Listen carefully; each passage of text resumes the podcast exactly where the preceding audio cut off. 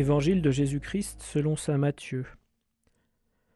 En ce temps-là, Hérode, qui était au pouvoir en Galilée, apprit la renommée de Jésus et dit à ses serviteurs Celui-là, c'est Jean le Baptiste.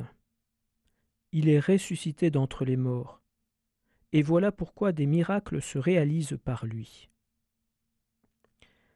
Car Hérode avait fait arrêter Jean, l'avait fait enchaîner et mettre en prison. C'était à cause d'Hérodiade, la femme de son frère Philippe. En effet, Jean lui avait dit Tu n'as pas le droit de l'avoir pour femme. Hérode cherchait à le faire mourir, mais il eut peur de la foule qui le tenait pour un prophète.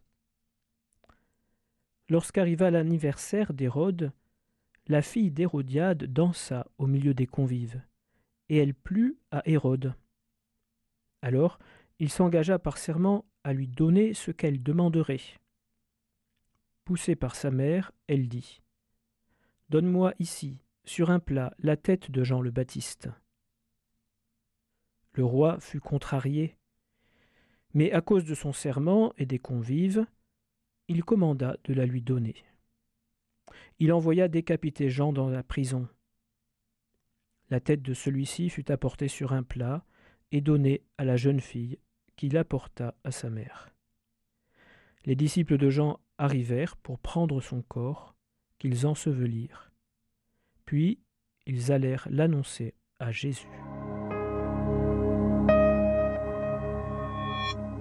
Chers auditeurs, c'est le week-end, samedi 5 août, certains vont se reposer, certains peut-être partent en vacances, et nous écoutons ce récit de l'Évangile qui est assez triste finalement, puisqu'il nous décrit la mort de Jean-Baptiste et la façon dont les disciples de Jean-Baptiste l'enterrent et vont annoncer cette mort à Jésus.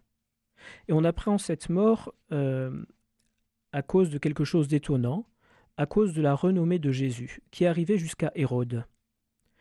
Hérode, quand il entend la renommée de Jésus, il cherche à comprendre, et pour lui, si Jésus fait des miracles, s'il fait de grandes choses, c'est parce que c'est Jean-Baptiste qui est ressuscité. Et c'est là qu'on nous raconte comment Hérode a fait décapiter Jean-Baptiste. Et à travers cette action d'Hérode, moi je me sens un peu familier, il y a tout un enseignement euh, sur la liberté, sur la façon dont on prend vraiment des décisions ou pas. Vous voyez, Hérode, c'est un homme qui est le chef, qui a du pouvoir. Et du coup, il est libre puisqu'il fait ce qu'il veut, il a emprisonné Jean-Baptiste et il l'a fait tuer. Et on voit que sa liberté, elle est orientée par le regard des autres. Et souvent la crainte de leur regard ou la peur de ne pas être cohérent, mais pas par quelque chose de plus grand. Elle est un peu fausse, sa liberté. Dans un premier temps, il voulait s'en débarrasser. Et quand il a appris que c'était un prophète pour la foule, Finalement, il l'a laissé en prison. Il ne voulait pas perdre sa cote de popularité. Et puis, quand il s'est engagé par serment à donner à la fille d'Hérodia tout ce qu'elle voulait, et qu'elle lui a demandé la tête de Jean, il a été bien contrarié, parce qu'il savait bien dans son cœur que c'était pas bien de le tuer. Il voulait peut-être pas. Et puis, il a quand même décidé de le faire à cause de son serment et des convives. Il aurait pu dire Mais non, tu peux pas me demander ça quand même, on va pas tuer quelqu'un, ça se fait pas. Non, non, pour pas paraître euh, versatile ou changer d'opinion, il a accepté de faire quelque chose qui est mal. Voilà. Et en fait, son regard des autres l'a pas influencé dans le bon sens. Il a sacrifié l'innocent. Il n'est pas vraiment libre. Et en fait, c'est une leçon pour nous, parce que, enfin, je le reconnais, moi le premier, hein, parfois j'ai peur du regard des autres, je ne sais pas comment ils vont réagir, est-ce que je vais pas être jugé ou pas aimé, et, et je ne sais pas si je vais bien faire, est-ce que je fais vraiment en fonction de ce qui est bien, ce qui convient, ou par euh, pour m'ajuster, pour pas déplaire, ou au contraire pour plaire, pour séduire. Voilà. Et je crois que c'est, je vous partage cette interrogation, mais c'est une interrogation qu'on peut porter les uns et les autres et qui nous interroge sur que comment est-ce que je prends des décisions? Est-ce que je m'appuie vraiment sur le Seigneur? Est-ce que j'essaie d'écouter sa parole dans mon cœur, de, de décider en conscience, de voir le bien qu'il veut? Ou est-ce que je dépends des opinions des autres? Et je pense qu'en ce jour, nous pouvons euh, bien sûr prier pour que le Seigneur nous éclaire. Peut-être qu'on a des petites décisions à prendre aujourd'hui ou des grandes décisions, je ne sais pas. Mais on peut aussi porter dans la prière toutes les personnes qui ont des décisions importantes à prendre, tous les responsables.